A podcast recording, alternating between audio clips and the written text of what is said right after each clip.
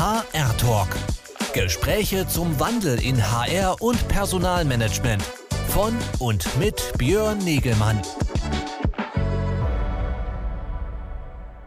Komm, ich darf alle ganz herzlich begrüßen zum äh, zweiten HR-Talk äh, von Congress Media. Mein Name ist Björn Negelmann. Äh, ich bin bei Congress Media zuständig für die Programme und äh, auch die Diskussionsführung in unseren neuen äh, virtuellen digitalen Formaten.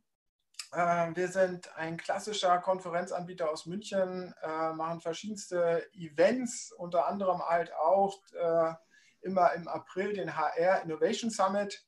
Äh, der wurde dann dieses Jahr aufgrund der Corona-bedingten Situation natürlich das erste Mal komplett digital durchgeführt, wie auch andere Formate von uns.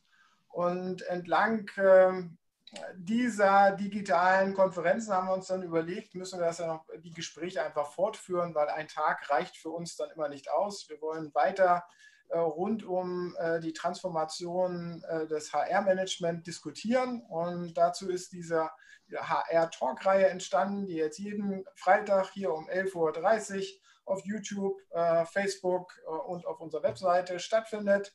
Und ähm, dazu laden wir uns immer interessante Gäste ein und haben ein Oberthema. Und heute, jetzt schalte ich mal um auf die Galerieansicht, darf ich ganz herzlich bei mir begrüßen die Susanne Pistorius und den Lukas Brandstetter. Hallo in die Runde. Hallo. Hallo. Susanne, wollen wir mal eine kurze Vorstellung machen? Wer bist du, was machst du? Mhm.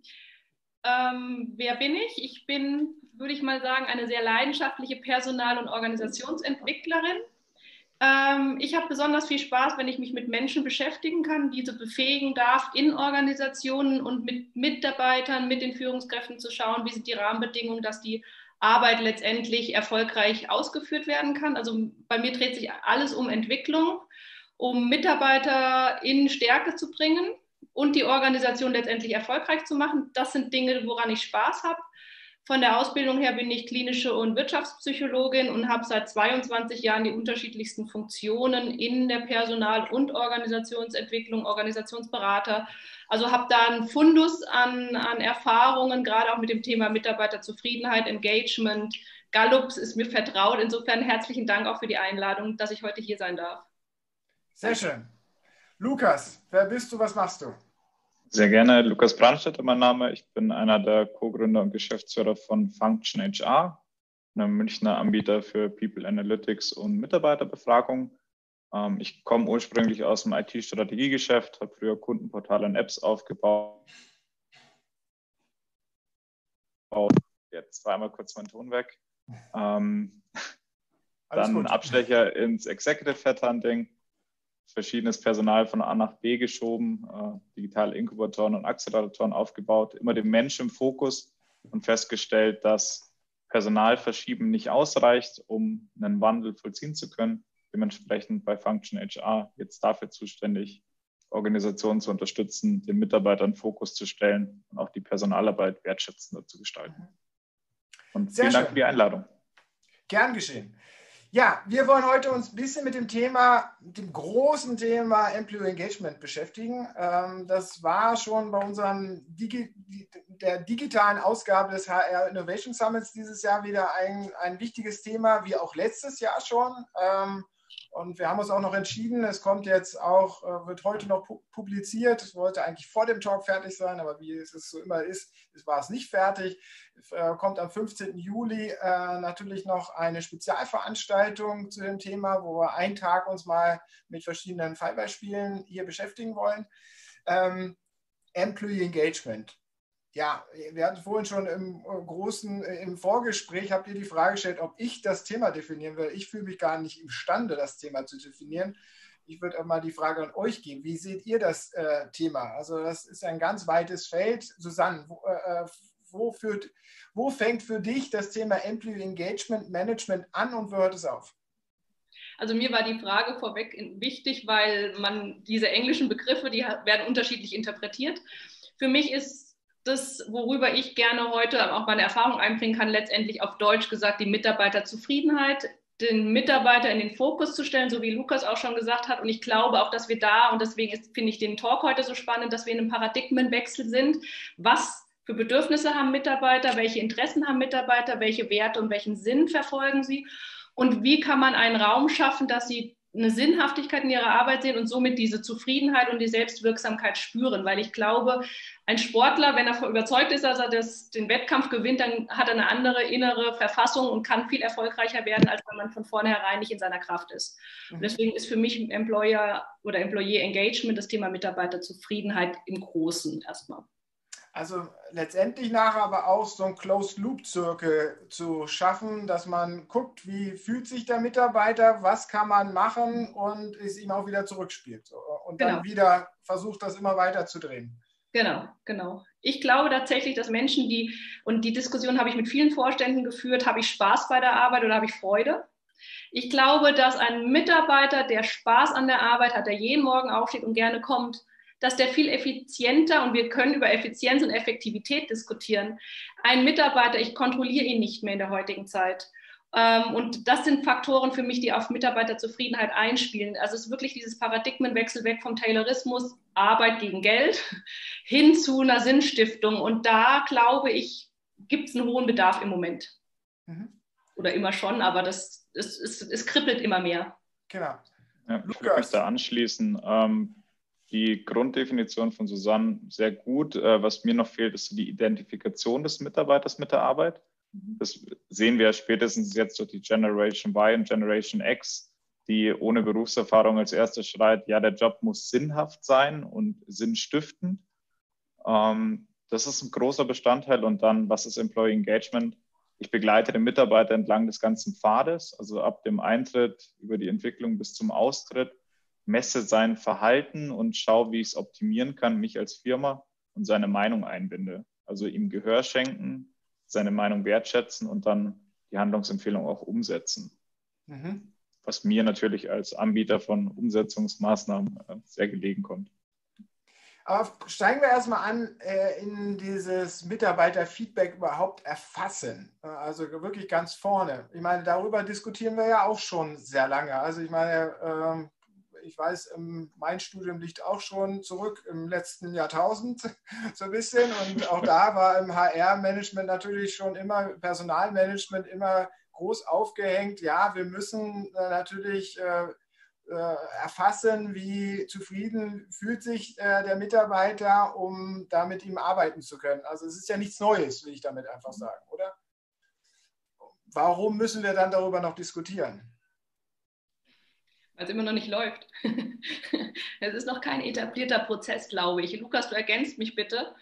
Aber ich glaube, dass viele Unternehmen es vielleicht machen, mehr mit einem mechanistischen Ansatz. Ich messe und dann kriegt der da irgendwas. Und was für mich wichtig ist an der Stelle, ist dieses Thema Beteiligen, also junge Menschen.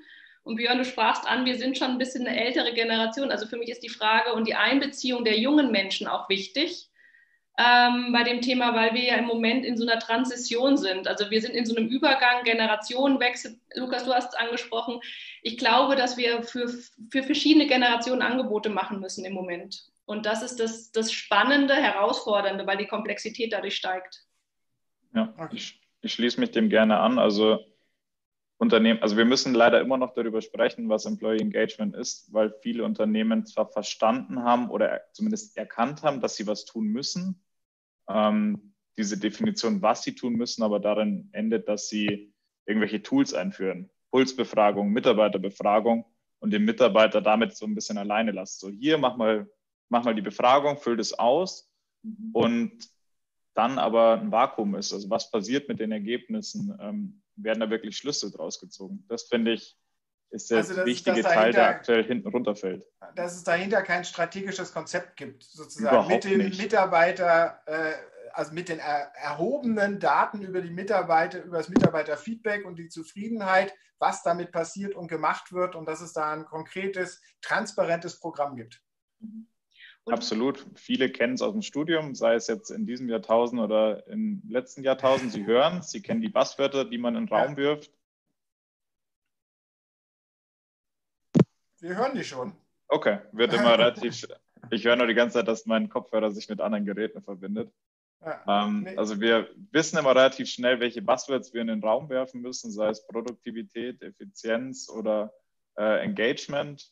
oder Identifikation, also wir können da beliebig Wörter reinwerfen, aber was bringt mir das Ganze, wenn ich dem Mitarbeiter. Jetzt bist du weg. Er dann aber am Ende des Tages äh, nicht sieht, was damit passiert. Also sagen wir, ich, mir ist es wichtig, dass ich freitags und montags von zu Hause arbeiten kann, weil ich muss ab und zu die Wäsche machen und ähm, brauche ein bisschen Flexibilität. Vielleicht muss ich auch lange in die Arbeit fahren. Und dann gibt mir, also dann hört sich das der, meine Firma an oder liest den äh, Freikommentar und dann passiert zwei Jahre lang nichts. Mhm. So, was macht es mit mir? Ich wurde gefragt, ich habe was gesagt und es ist nichts passiert. Ich bin doch frustrierter als vorher. Dann mache ich ja lieber keine Befragung. Mhm. Also wäre zumindest meine Meinung dazu. Und ich möchte vielleicht noch ergänzen, dass das Worst Case ist, da gibt man diese HR-Befragung, die gibt man in die HR-Abteilung, die machen das schon. Dann gibt es dann auch einen Zuständigen und ähm, was, was meine Erfahrungswerte aus den letzten Jahren, und Lukas, bitte du ergänzt wieder, ähm, ist, dass es eine hohe Management-Attention vom Vorstand braucht. Also ich habe Mitarbeiterbefragungen durchgeführt, wo ich gesagt habe, wir müssen danach was machen. Es ist in der Schublade gelandet. Wir sind drei Jahre später wieder dran gegangen. Also es muss vom Management gewollt sein und so wie du auch gesagt hast, ist, schön ist es, wenn man gleich in die Umsetzung reingeht. Also wenn man gar nicht eine Befragung macht und ein großes Konzept schreibt, wie dann wieder was gemacht wird, sondern die Menschen befähigt, selber in eine Eigenverantwortung zu kommen ähm, und selber zu gucken, was kann ich denn im Kleinen verändern, um zufrieden zu sein. Also es gibt nichts Schlimmeres als dann so große Programme, die dann zentral gesteuert laufen, aber fern vom täglichen Alltag, also von der täglichen Arbeit. Und ähm, als kleine Idee auch, weil ich glaube, dass so ein Talk auch immer wieder Ideen generieren soll. Wir haben eine Mitarbeiterbefragung bei einem Kunden damals gemacht und ähm, da haben wir die Ergebnisse ähm, präsentiert und wir haben mit Design Thinking den, Lösungs-, den, Pro den, Problemraum aufgemacht, den Lösungsraum auf und haben Prototyping gemacht. Und die Leute sind sofort am nächsten Tag losgegangen, neben den großen Programmen, aber auch was für sich selber zu tun. Also diese Eigenverantwortung zu stärken. Ich bin verantwortlich dafür, dass ich gerne zur Arbeit komme. Mhm. Also das ist wichtig. Okay, ähm, das ist ja schon mal ein schönes Zwischenergebnis des Talks. Also halten wir fest, äh, wenn man ein Employee Engagement Programm machen will oder anstößt, dann sollte das immer ein ganzheitliches Konzept sein. Es sollte transparent sein, was man mit diesen erhobenen Daten dann hinterher auch machen will. Nur Daten erheben äh, des Datenerhebens Willens oder weil man das regulär macht und, und dann hat man es auf der Agenda abgehakt, sollte nicht sein, sondern frustriert halt mehr. Absolut. Was braucht es dann jetzt für so einen ganzheitlichen Ansatz? Also wenn man sagt, okay, man will da so ein Programm hinten dran machen, wie muss das zugeschnitten sein? Wie muss es zugeschnitten sein, dass es dann funktioniert? Weil ich denke mir dann, wenn man sagt, okay, man möchte gleich, äh, man kündigt dann gleich an, ja, wir wollen jetzt, dass ihr euch alle zufriedener stellt, das ist doch gar nicht machbar an, am Ende des Tages. Das darf ja auch nicht zu groß sein. Das muss doch dann auch zu, einem machbare, zu einer machbaren Dimension äh, zugeschnitten sein, oder nicht? Ja, ich würde halt anfangen, also gute Einladung, ähm, einfach erstmal nicht großspurig auftreten, sondern also so eine Mitarbeiterbefragung weckt ja auch Themen, die vielleicht keinen Spaß machen. Also zeigt Baustellen auf, an denen ich arbeiten muss, an denen ich nicht arbeiten möchte, macht Dinge transparent, die vorher nicht aufgefallen sind. Und da fängt schon an, indem ich nicht sage, okay, wir machen jetzt euer ganzes Arbeitsumfeld besser, weil das ist schon ein ziemlich hartes Statement, sondern einfach zu sagen, wir möchten euch eine Chance geben, äh, mitzugestalten, ähm, das Unternehmen auch so umzukrempeln, dass es besser und ja, passender für den Mitarbeiter ist, finde ich, ist ein deutlich, also lieber Understatement als ähm, hier großspurig auftreten, ähm, hilft mehr. Und dann ist es wichtig aus technischer Sicht, dass ich nicht nur an einem Punkt messe, sondern halt wirklich eine langfristige Strategie habe und auch den ganzen Mitarbeiterpfad ein, entlang mal mache. Also vom Eintritt über die Entwicklung ähm, bis zur Führungskräftemessung und Fluktuationsprävention. Weil sonst mhm. habe ich immer nur so einen Teilausschnitt, habe meine ja. Scheuklappen und ja, dann sehe ich halt das, was ich sehen möchte, aber nicht unbedingt das, was Realität ist. Okay. Susanne? Für mich, also ich, das Thema ganzheitlich heißt nicht, dass es ein riesen Ding sein muss, konzeptionell. Man kann auch viele kleine Schritte machen. Also ich bin Systemiker, ich bin prozessoffen in dem, wie ich vorgehe. Ähm, das heißt auch immer zu gucken, was ist ein nächster guter Schritt. Also es ist kein Konzept, das man dann abarbeitet, auch wenn man feststellt, auf dem Weg, es passt nicht mehr. Also da ist es für mich wichtig, dass man kontextbezogen arbeitet. Also in all den Unternehmen, in denen ich war, mussten wir unterschiedlich vorgehen. Also es gibt nicht das Patentrezept, sondern für mich ist immer die Frage, welchen Reifegrad habe ich? Gibt es eine Feedbackkultur? Wie, wie transparent ist es im Unternehmen? Also das sind so Faktoren, die man am Anfang aus meiner Sicht erheben muss und auch gucken muss, was habe ich denn für eine Mitarbeiterschaft? Also habe ich tatsächlich schon eher die klassischen, ich gehe zum Arbeiten, damit ich mein Geld kriege? Oder habe ich schon von diesen ganzen, ähm, sage ich mal, vom agilen Mindset im Kopf Menschen, die die innovativ sind, die anpassungsfähig sind, die diesen Sinn brauchen. Und dann ähm, vom Vorgehen ist es wichtig, dass man die Bedürfnislage der Mitarbeiter erfasst. Und dann geht man los, misst und geht letztendlich in den Dialog. Also das einzige Standardisierte ist die Messung und der zwingend notwendig der danach folgende Dialog. Die Ergebnisse an sich können, sind nicht aussagekräftig, wenn man nicht dialogisch ja. arbeitet. Aber wenn du jetzt mit diesem Ansatz und halt auch mit Feedback-Kultur und äh, natürlich voraussetzt, dass die Leute schon so ein agiles Denken haben, dann sind wir ja schon ziemlich weit mhm. in so einem Reifeprozess drin, oder nicht? Also äh, sind denn da die Unternehmen schon so weit, dass sie auf einer sauberen Feedback-Kultur, einem agilen, flexiblen Denken der Mitarbeiter aufsetzen können und da dann einfach Programme hinten dran gestalten können? Genau, deswegen habe ich ja am Anfang gesagt, wir sind in dieser Transition. Wir müssen die Alten mitnehmen. Ich sage jetzt mal nicht alt. Ja. Ähm, Traditionell Denkenden. Genau, also. Schön formuliert. Ähm, ich gehöre ja auch in dem Fall dann quasi auch zu den Alten. Ja. Also die Leute, die lange zum Unternehmen dazugehören, die eher tradiert von der Haltung sind, Arbeit, Geld äh, als Austauschgeschäft hin zu denen, die, die diese Sinnhaftigkeit haben. Und das ist nämlich gerade die Herausforderung und die Komplexität, was ich vorhin sagte. Wir müssen für beide was bieten können. Wir sind weder bei dem Alten, also wir sind in dieser Übergangsphase und wir müssen für beide und wir müssen ganz genau hinhören, was sind die Bedürfnisse der Personen, was sind die Interessenslagen. Und es wird, ähm, ich glaube, dass wir in die Zukunft denken müssen mit Angeboten, mit Optionen, nicht mehr mit festen, das gibt es, sondern die Menschen müssen wählen dürfen. Mhm. Und deswegen ist die Messung wichtig und dann der Dialog dazu, was heißt denn das nun? Was macht dich denn dann zufrieden? Also mhm. was, was der eine wird sagen, ich brauche das Homeworking, der andere sagt, und das, die Diskussion habe ich mit meinen Mitarbeitern vor ein, zwei Monaten gesprochen, als es mit Corona angefangen hat. Da haben die gesagt, naja, ich komme lieber ins Büro, ich brauche diese Struktur. Die andere Mitarbeiterin hat gesagt, auch für mich ist das easy zu Hause da setze ich mich hin, da spare ich die Zeit ähm, und kann einfach viel, viel mehr in meinem Rhythmus arbeiten. Das heißt, ich als Führungskraft bin verantwortlich hinzuhören und das musst du bei einer Mitarbeiterbefragung als Unternehmen auch tun. Also wirklich breit nachfragen. Mhm. Lukas, wie schätzt du die Situation ein in diesem Reifeprozess? Ich glaube, dass viele Unternehmen noch nicht in dem Reifeprozess sind, dass sie eine ausgeprägte Feedback-Kultur haben. Was aber auch nicht schlimm ist, weil du musst irgendwo auch anfangen. Also jeden ja. Schritt, den ich jetzt vorwärts gehe, ist ein Schritt in die richtige Richtung. Und natürlich macht es am Anfang erstmal keinen Spaß und ich werde auch Leute und Führungskräfte verärgern und auch auf dem Weg verlieren. Aber genau diese Reife und Weiterentwicklung mitsamt der Belegschaft, äh, was Susanne jetzt recht ausführlich auch erklärt hat, ist essentiell, weil was ist die Alternative? Ich frage meine Mitarbeiter nicht, verliere regelmäßig meine besten Performer an die Konkurrenz und habe dann eigentlich nur noch so den Rest übrig. Ist ja keine wirkliche Alternative. Das kann mir auch keiner verkaufen. Das ist unser Weg. Wir fragen den Mitarbeiter nicht. Wir stehen auf einer Apfelkiste und sagen, was ihm wichtig ist. Kann ich mir nicht vorstellen. Und wenn, dann interessantes Statement, würde ich gerne mal messen, wie es tatsächlich in dem Unternehmen aussieht. Mhm wie viele Messpunkte brauchen wir oder wie viele Daten müssen wir erheben, um da wirklich eine vernünftige Sicht drauf zu haben? Äh, also ich meine, Lukas, du kommst ja aus, äh, ihr seid sehr fokussiert natürlich auch in diesem Bereich People Analytics, wo man möglichst alles äh, messen möchte, ähm, was man von den Mitarbeitern, Mitarbeitern möglichst transparent machen möchte.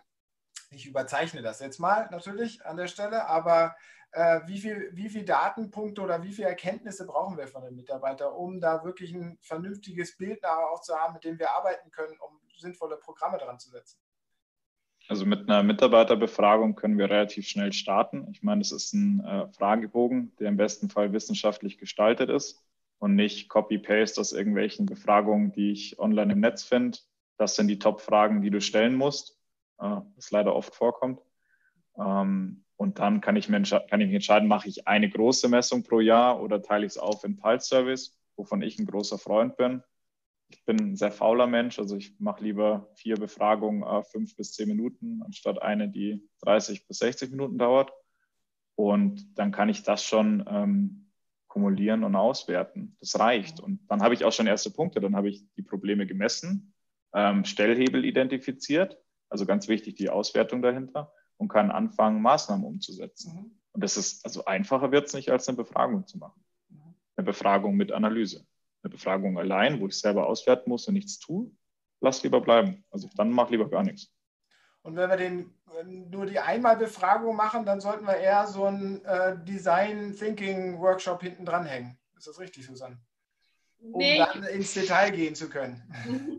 Also ja, ich bin, also ich bin kein Freund von diesen Einmalbefragungen. Da muss ich ah, ähm, auch okay. Lukas seine Meinung unterstreichen. Das sehe ich ganz genauso. Und ich finde auch diese kurzen Befragungen mit kleinen wenigen, lieber drei, vier Maßnahmen, die wir machen und dann hat man, eine, dann spürt man auch was.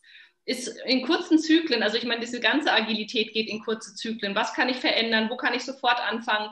Und das mit dem, mit dem ähm, Design Thinking Prozess, mit dem wirklich Prototypen haben wir gemacht, weil die Ergebnisse waren erwarten schlecht.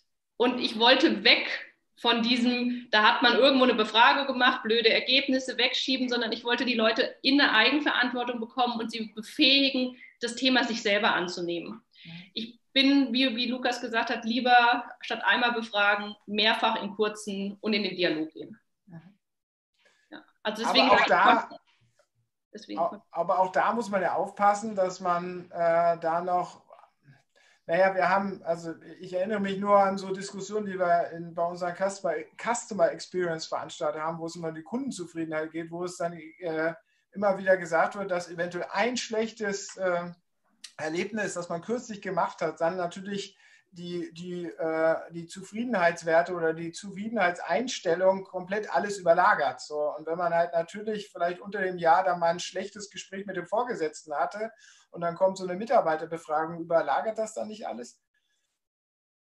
Also ich würde die Frage umdrehen, gibt mir so eine Mitarbeiterbefragung nicht genau die Möglichkeit, dort anzusetzen und es auch wieder zu spiegeln, hey, das war nicht gut, äh, bitte korrigier's, dass ich nicht in so einen, einen Zyklus auch komme, dass ich mich kontinuierlich, also Zyklus, falsche Wort, Spirale ist, glaube ich, eher das Wort, ähm, dass ich mich konstant verschlechter und immer unzufriedener werde, ist ja so eine Mitarbeiterbefragung, die genau in dem Zeitpunkt kommt, das beste Mittel.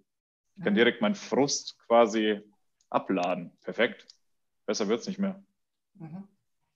Genau. Und dieses Negativergebnis hat man dann und dann läuft man weiter und alles wird diesem Negativen dazugepackt, wenn es länger dauert. Und dann hast du unter dem Teppich, du schiebst immer unter den Teppich und irgendwann hast du so eine Beule und stolperst drüber. Durch die mhm. schnelle Feedback-Kultur und ähm, ich sage immer, auch wenn, wenn meine Mitarbeiter sich ärgern, kommt gleich, weil dann kann ich euch entweder sagen, ihr habt recht, ich habe einen Fehler gemacht, oder das war anders gemeint und wir haben es weg, als wenn man lange wartet und es sich verhärtet. Insofern mhm. Aber das bedeutet ja, dass dann, ich meine, jetzt, äh, das ist ja so im direkten Feedback mit, äh, mit seinen Teammitgliedern, ähm, wenn man jetzt die Mitarbeiterbefragung hernimmt, die halt vielleicht durch eine institutionelle Abteilung, also HR, aufgesetzt wird, da läuft irgendein Negativfeedback auf, dass das dann sozusagen auch ausgeräumt wird, das ist ja ziemlich schwierig. Also da muss man muss, muss ja dann derjenige, der die Befragung durchführt, sehr sensibel sein und auch wirklich darauf reagieren. Wenn es dann erst in so ein langfristiges Programm reinläuft, dann haben wir ja nicht diesen Effekt, den ihr gerade. Ja, aber wenn, wenn ich diese Sensibilität nicht mitbringe in so einer wichtigen Abteilung, stelle ich mir die Frage, wieso arbeite ich da? also das ist ja eine Kernvoraussetzung, wenn ich meine Mitarbeiter nach Feedback frage, dass ich das auch wertschätzend aufnehme. Weil sonst kann ich es mir, wie wir jetzt mehrmals schon gesagt haben, auch sparen. Wichtig finde ich ist in dem Zyklus aber auch, dass es nicht auf eine Abteilung zumünzt, sondern ich auch die Führungskräfte in die Verantwortung nehme, ähm, denen auch einen Zugriff gebe, dass sie sich die Ergebnisse anschauen können Ähm, natürlich jetzt nicht auf ähm, Einzelmitarbeiterebene, aber zumindest auf Teamebene oder auf Abteilungsebene, je nach Betriebsrat, wie ihr gerade mhm. zustimmt, äh, um zu sehen, wie schneidet mein Team ab, wie schneide ich im Vergleich ab und was kann ich tun, um es zu verbessern. Weil sonst, wenn es in eine zentrale Abteilung läuft, die Abteilung wertet das aus und dann haben wir eine Overall Engagement von 88 Prozent, dann ist das super. Aber das heißt ja für mich in meinem Team nichts. Also ich kann in der IT-Abteilung eine total beschissene Engagement Rate haben und im HR eine super und dann habe ich einen Gesamtwert, der sagt ja nichts aus. Und das ist ja oft auch das Problem. Dann sind wir wieder bei dem Thema, okay, ich mache eine Befragung und ich werte es vielleicht aus, aber halt dann ganzheitlich, was, was bringt das? Also, weiß nicht. Das ist halt unsinnig. Ich würde da gerne was ergänzen zum Lukas, weil ich glaube, dass man, und das ist, ist ein, für mich ein Erfolgskriterium, man muss die Führungskräfte befähigen, auch mit diesen Ergebnissen umzugehen. Mhm. Ähm, und der Prozess der Mitarbeiterbefragung ist immer eingebunden in so einem Supportprozess für die Führungskräfte. Wie gehe ich damit um? Wie moderiere ich selber solche Workshops? In der ersten Runde kommt HR und hilft vielleicht nochmal, ähm, dass die Organisation also man muss die Organisation, und das haben wir ja vorhin festgestellt, die wenigsten sind so weit in der Feedback-Kultur. Das heißt, wir müssen da auch die Organisation langsam ranbringen, mit Feedback umzugehen. Wer verträgt denn gut Kritik? Mhm. Und ähm, dieses Fehlerkultur, ähm, ich finde das Wort witzig, weil Fehler und eine Kultur, also die Frage ist, Lernkultur zu schaffen. Und wo sind die Leute heute? Wie sind die Unternehmen? Sind die eher bei der Fehlerkultur oder sind die schon bei der Lernkultur? Und auch da haben wir einen weiten Weg und deswegen ist es wichtig und richtig, so wie Lukas auch sagt, wir, die Führungskräfte brauchen die Auswertung, die müssen die Dialoge führen und da brauchen sie Unterstützung, weil die Reife gerade noch nicht da sind. Aber das ist ja ein wichtiger Punkt, äh, wo ich, den, den wir schön jetzt auch weiter herausgearbeitet haben. Also wenn wir sagen, okay, wir machen da jetzt ein, ein strategischen Ansatz und wir erfassen mehrfach im Jahr. Wir erheben da äh, äh, Erkenntnisse, äh, auch negative Situationen äh, identifizieren wir und die müssen dann unmittelbar gelöst werden. Das heißt, hier muss es sofort die direkte Feedback, also die direkte Zurückschleife zum Mitarbeiter über den nächsten vorgesetzten Management, äh, Manager sozusagen geben, damit das dann behoben werden kann. Und erst wenn wir nur ab, also es ist wichtig, dass wir a priori diese, diesen, äh, diese Schleife direkt zurück eigentlich schon mit befähigt haben und einge eingeführt haben, weil sonst brauchen wir das auch wiederum nicht machen. In, extrem, in extremen Fällen ja. Also wenn ich ein Team habe, was extrem gut funktioniert und es um Feintuning geht, dann ist der Dialog, den Susan angesprochen hat, wichtig. Da muss ich nicht gleich intervenieren. Aber wenn ich merke, okay, ich schneide einfach unterdurchschnittlich ab, meine Mitarbeiter sind nicht zufrieden, sind vielleicht auch noch oft krank, dann sollte ich definitiv einlenken und auch mit einer höheren Priorität. Also nicht, nicht jeder, nicht jede Führungskraft muss gleich eskalieren. Und deswegen sind, glaube ich, auch so Datenanalysen wichtig, dass man sieht, wo sind denn Probleme, wo muss ich ansetzen und was sind vielleicht Schönheitsreparaturen. Mhm. Und das ohne eigene Meinung, sondern halt einfach allgemein analysiert. Weil sonst interpretiere ich auch gerne mal schnell was rein. Jetzt kommt, ja, Susanne. Ich wollte noch ergänzen, das, es ist ja erstmal beschreibend, Lukas, oder? Die Ergebnisse sind erstmal beschreibend. Und was ich erlebe, ist häufig im Top-Management, dass dann schnell auch ein Judging stattfindet. Das ist wahnsinnig spannend. Ähm, und wenn man dann nachfragt, und ähm, ich hatte Abteilungen, wo Ergebnis total schlecht war, und wir haben die Mitarbeiter gefragt, was, warum habt ihr so schlecht abgestimmt? Dann haben die gesagt, na, die Frage war so formuliert, wir wollen das gar nicht. Wir wollen nicht, dass unser Chef ständig fragt, wie geht es deiner Ehefrau? Ich übertreibe jetzt mal, ne? Mhm. Aber es gibt, wir müssen die Werte, die erstmal beschreiben sind, auch hinterfragen. Und die Verantwortung haben wir als Unternehmen, bevor dann irgendwie auch so eine Bewertung auftaucht. Ja, wobei ich die, glaube ich, nicht selber, also wenn ich da kurz einhaken darf, also wenn wir von Beschreiben sprechen, sprechen wir von deskriptiven Analysen. Also was sind die Ergebnisse, was bei rauskommt? Ähm, der wichtige Teil der Analyse ist ja dann auch der diagnostische und prädiktive. Also wieso kommen diese Werte raus und wie bedingen sie sich gegenseitig und was wird in der Zukunft passieren, wenn ich genauso weitermache? Weil sonst so deskriptiv ist hier und jetzt, dann habe ich wieder meinen Messpunkt und sehe, okay, das ist der Status quo. Aber ich weiß ja nicht, wie der einzelne Wert zusammenkommt. Genau. Und das würde ich, glaube ich, auch lieber nicht selber machen, mhm. weil die wenigsten statistisch mehr als ein Grundstudium belegt haben. Kommen wir zum, zu einem letzten Punkt noch, äh, den ich gerne diskutieren möchte. Jetzt äh, die, der Gallup äh, Research ist ja sozusagen der Standard Research bei diesem Thema, den man immer wieder äh, äh, heranzieht. Und wir haben über die Jahre hinweg natürlich jetzt immer wieder berichtet, wie weit die Mitarbeiterzufriedenheit, wie desaströs sie eigentlich immer nur nach unten geht. Und jetzt haben sie doch glatt äh, für dieses Frühjahr äh, ermittelt, dass sie auf einmal äh, angestiegen sind. Also gerade bei denen, äh, ja, so, so war, hab, zumindest habe ich das gelesen, ne? ihr dürft das gerne kommentieren, ähm, dass sozusagen über die Corona-Situation und die verteilte Arbeitssituation, die auch viel Stress eigentlich bei den Mitarbeitern bedeutet und ja auch viel Neues war und viel ungeklärtes Neues ja auch für viele äh, war in den Prozessen, dass die doch eher sich positiv ausgewirkt hat. Wie, wie seht ihr das? Einerseits die Ergebnisse oder und wie könnt ihr die Ergebnisse erklären oder kritisieren? Lukas, magst du? Ich, ich kann gerne anfangen. Könnt ihr mit Könnt ihr mit dem Rally Around the Flag-Effekt was anfangen? Mhm. Also vielleicht eine Kurzdefinition. Also das ist ein politischer Führer, also es ist ja ein politischer Begriff. Also wenn in Krisensituationen neigen politische Führer dazu, höhere Zuspruchswerte zu haben. Corona, super Beispiel. Trump hat am Anfang der Krise mega Zustimmungswerte bekommen. Die Union hier in Deutschland auch. Alles super. Ähm, wenn ich das als Messpunkt nehme, denke ich mir, wow, es geht vorwärts ähm, und versuche Rückschlüsse zu ziehen wenn wir jetzt nochmal messen, wir sehen die ganzen politischen Unruhen, ähm, es wird zunehmend hitziger, Zustimmungswerte gehen auch nach unten. Deswegen ist es, glaube ich, ein bisschen schwierig, von so einer kurzfristigen Messung langfristiges Engagement auszusagen. Ja, es geht nach vorne, aber ich finde, es ist vor allem äh, psychologisch bedingt. Meiner Firma geht schlecht, wir müssen uns reinhängen, wir müssen zusammenhalten. Ähm, die Firma als politischer Führer in, dem, äh, in der Analogie ähm, wenn wir es gemeinsam anpacken, geht es vorwärts. Und jetzt oder nie. Und dann natürlich Homeoffice. Äh, cool, wir können von zu Hause arbeiten, müssen nicht ins Büro. Auch nochmal entspannt. Und das in Summe ergibt dann einen Wert von, was war es, 38 Prozent, glaube ich. Ja. Ähm, was ja deutlich mehr war als in den letzten Messungen. Klingt 18 gut. war es sonst äh, in 2018 irgendwie. Ja.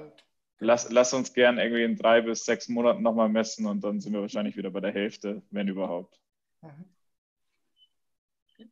Ich hoffe, ich war nicht allzu Na, überkritisch. Also, was mich interessieren würde, was, was die Interpretation von Gallup ist, warum es auf einmal angestiegen ist.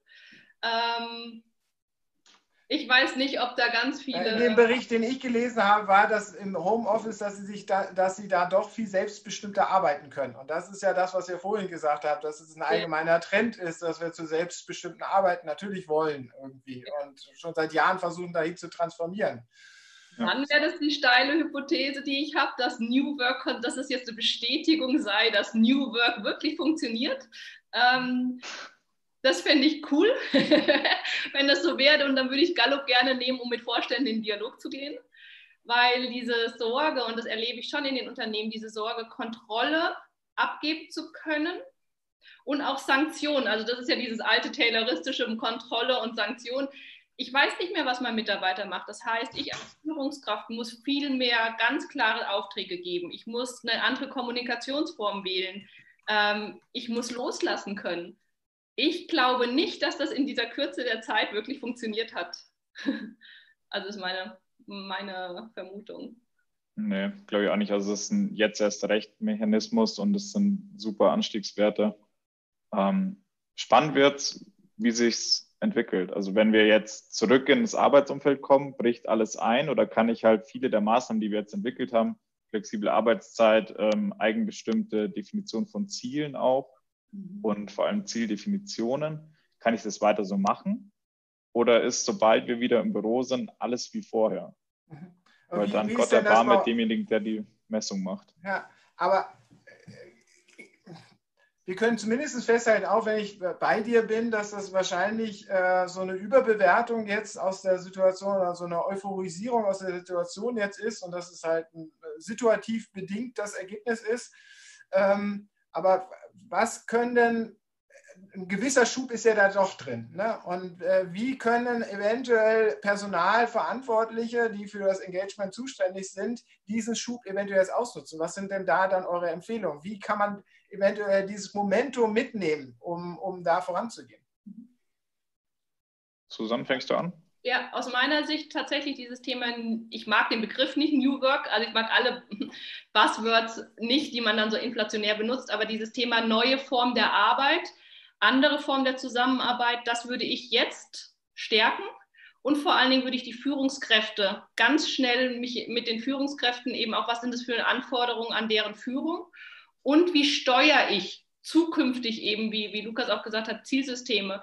Also wie steuere ich die Organisation, wenn die Leute mehr verteilt sind? Mit welchen Methoden kann ich da also besser ähm, Abstimmungen fahren? Wie kann ich ähm, emotionale Faktoren auffangen? Wie kann ich anders führen? Ähm, weil das diesen Mindset-Shift schon, den braucht Und da würde ich ansetzen, dass ich diesen Mindset-Shift unterstützen würde. Werte, Sinnhaftigkeit, genau.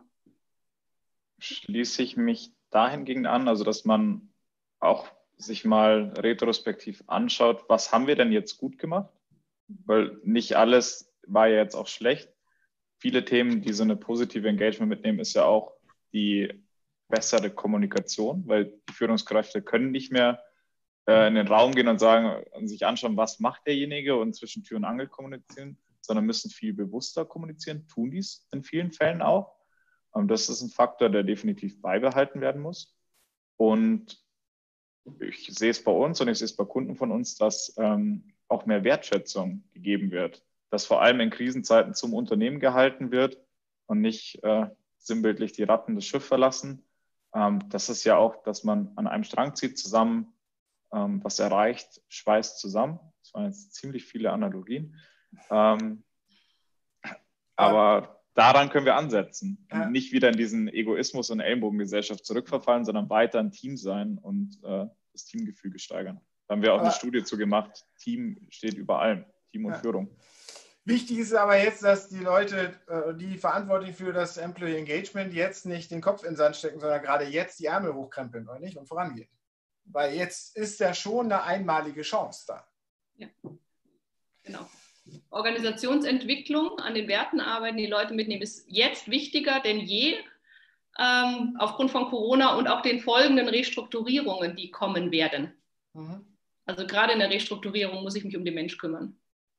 Super, wir sind schon wieder fast äh, am Ende oder auslaufend und am Ende äh, habe ich immer so ein kleines Spielchen, was ich mit meinen Gästen mache äh, und äh, habe hier immer so ein Spinning Wheel, ähm, was ich bestücke mit ein paar Begriffen, die so über die Zeit gefallen sind. Leider werden die in diesem Tool, was ich hier, das ist so ein Webtool, was ich da benutzt, benutze, immer so ein bisschen abgekürzt. Also ich sage das immer. Ich drücke jetzt immer drauf. Wir fangen mit der Susanne an. Du nimmst der Begriff, der dann kommt, dann sagst du, was dir dazu einfällt. Und Lukas, du kannst da nochmal ergänzen. Und da gehen wir jetzt äh, durch die sechs Begriffe durch. Ähm, jetzt dreht sich das schön, gleich hält es an und dann kommt Lernkultur.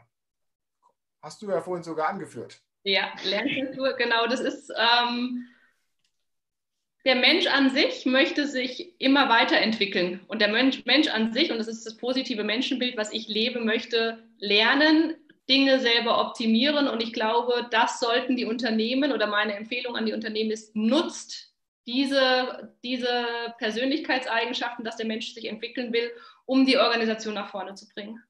Also Lernkultur ist für mich ein echtes ein echter Need. Lukas, hast du da noch was zu ergänzen? Gut formuliert, den Mitarbeitern, die sich entwickeln wollen, Sprungbretter geben, dass sie es tun können, ähm, aber auch niemanden dazu zwingen. Also das ist immer eine intrinsische Motivation ist, mich weiterentwickeln zu müssen und kein Zwang der Organisation. Mhm. Ansonsten sehr schön formuliert. Gut, dann fängt der Lukas jetzt an mit dem Begriff, ah, nochmal Feedback-Kultur. Ich drehe nochmal, das ist jetzt blöd, dass es so hintereinander kommt zweimal Kultur. Und nochmal. Ich glaube, das ist ein Zeichen. das ist jetzt das dritte. Nein, Mitarbeiterzufriedenheit. Ähm, Mitarbeiterzufriedenheit ist essentiell für jede Organisation. Wir sollten den Mitarbeiter nach wie vor ähm, wertschätzend gegenübertreten, seine Meinung einbinden und ihm die Möglichkeit geben, die Organisation mitzugestalten. Und wir werden überrascht sein, wie zufrieden er sein kann Ähm, schöne neudeutsche Übersetzung von Engagement. Zumindest wird sie oft verwendet. Mhm. Susanne. Meine Ergänzung noch dazu ist, warum nutzen Unternehmen nicht viel mehr oder warum beschäftigen sich Unternehmen nicht viel mehr mit der Zufriedenheit? Weil es ist, das, es ist so easy, gute Erfolge zu generieren, wenn, wenn ich Mitarbeiter habe, die Spaß bei der Arbeit haben und dem, den Zweck der Unternehmung folgen. Das, das Prinzip ist so ein easy Prinzip. Also ich finde, ich kann den Unternehmen nur raten, sich damit zu beschäftigen. Super. Kommen wir zum nächsten Begriff. Rolle des Managements soll das heißen. Mhm. Susanne, du fängst an. Das ist, Erfolgs, ist ein Erfolgstreiber. Wenn das Top-Management das nicht will und nicht ernsthaft und die Leute gucken nach oben, ob der Feedback gibt. Wie kommuniziert mein Vorstand?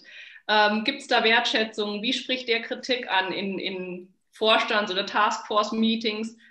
Ähm, zentraler Punkt. Ja, ich schließe mich an. Vorbildfunktion und auch gleichzeitig Hirtenfunktion. Also einerseits das positive Vorbild leben und andererseits auch die Schafe mitnehmen ähm, und diese Kultur des Lernens und des Feedbacks äh, implementieren. Das Rad wird immer kleiner. Ja. Weniger Kuchenstück oder größere. Gute Messkriterien. Für Employee Engagement. Mhm. Was möchte ich erreichen? Ähm, was passt auf meine Organisation? Im Zweifel sich beraten lassen und eine externe Meinung einholen, anstatt mit Standard-Templates oder Allgemeindefinitionen arbeiten. Das war jetzt wieder so eine Beraterantwort. Gib doch mal einen. Ja, wir haben auch 30 Prozent Berater. Er ist einer. Komm, ein Kriterium, was, was immer wieder gut passt. Was natürlich individuell bewertet werden muss, ob man es anwendet oder nicht äh, Produktivität oder Zufriedenheit im Job. Susanne. Spaß bei der Arbeit. Sehr schön. So, jetzt wird schon. Oh, jetzt kommt Feedback-Kultur dann doch zum Schluss. Susanne, Bedeutung äh, von Selbstbestimmung. Ja, dass, also mir persönlich als Mensch liegt es sehr am Herzen, Menschen in eine Selbstverantwortung zu bringen. Ähm, ich kann so viel schimpfen über andere, da werde ich nicht glücklich. Das Thema Opfer sein in der Organisation, damit kann, kann man leben. Ich bin ein Freund von Love it, leave it or change it. Ich bin ein Freund von, wenn, ich, wenn irgendwas nicht so läuft, wie ich es gerne hätte, dann versuche ich alles irgendwie, um, um eine Veränderung hinzubekommen. Dinge anders zu machen und deswegen, ähm, das geht der Psyche einfach besser und da ähm, ist für mich ein wichtiger Punkt, um den Menschen auf Augenhöhe zu betrachten und mit ihm in Kontakt zu kommen und ihn zu stärken. Ein wichtiger Faktor mit psychischer Gesundheit. Ähm, ich glaube, da könnten wir jetzt nochmal den gleichen Zeitslot füllen. Ähm, Selbstbestimmung essentiell und ich möchte auch Mitarbeiter, die sich engagieren, ähm, einbringen, sich mit der Firma identifizieren. Deswegen, wenn sie auch noch selbstbestimmt arbeiten können, perfekte Kombination. Super. Und jetzt kommen wir doch zum Feedback Kultur und starten dann doch bei Lukas. Alle guten Dinge sind drei. Ähm, eine Feedback Kultur ist essentiell, auch wenn man heute noch nicht da ist, wo man gerne sein möchte, wie wir jetzt die letzten 45 Minuten besprochen haben. Geht einen Schritt nach vorne, entwickelt euch zu einer Lernkultur ähm, und gebt den Mitarbeitern die Chance, sich einzubringen. Und ihr werdet erstaunt sein, was ihr alles erreichen könnt. Susanne unterstütze ich und einfach selber machen.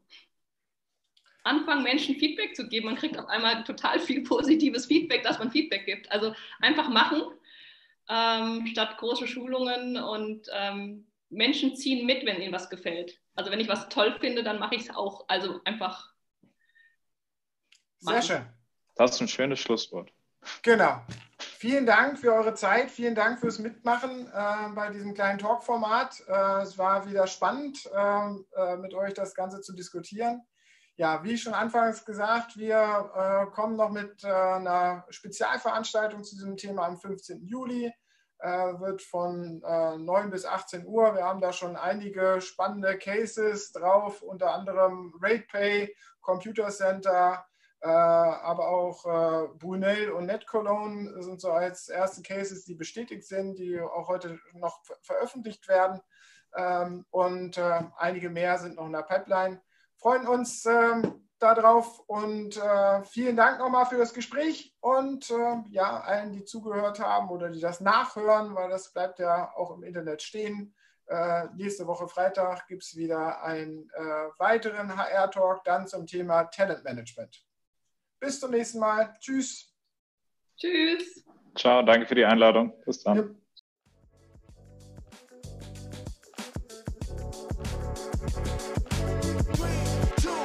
Das war der HR Talk mit Björn Negelmann. Weitere Informationen auf der Plattform zum Wandel in HR und Personalmanagement www.shifthr.de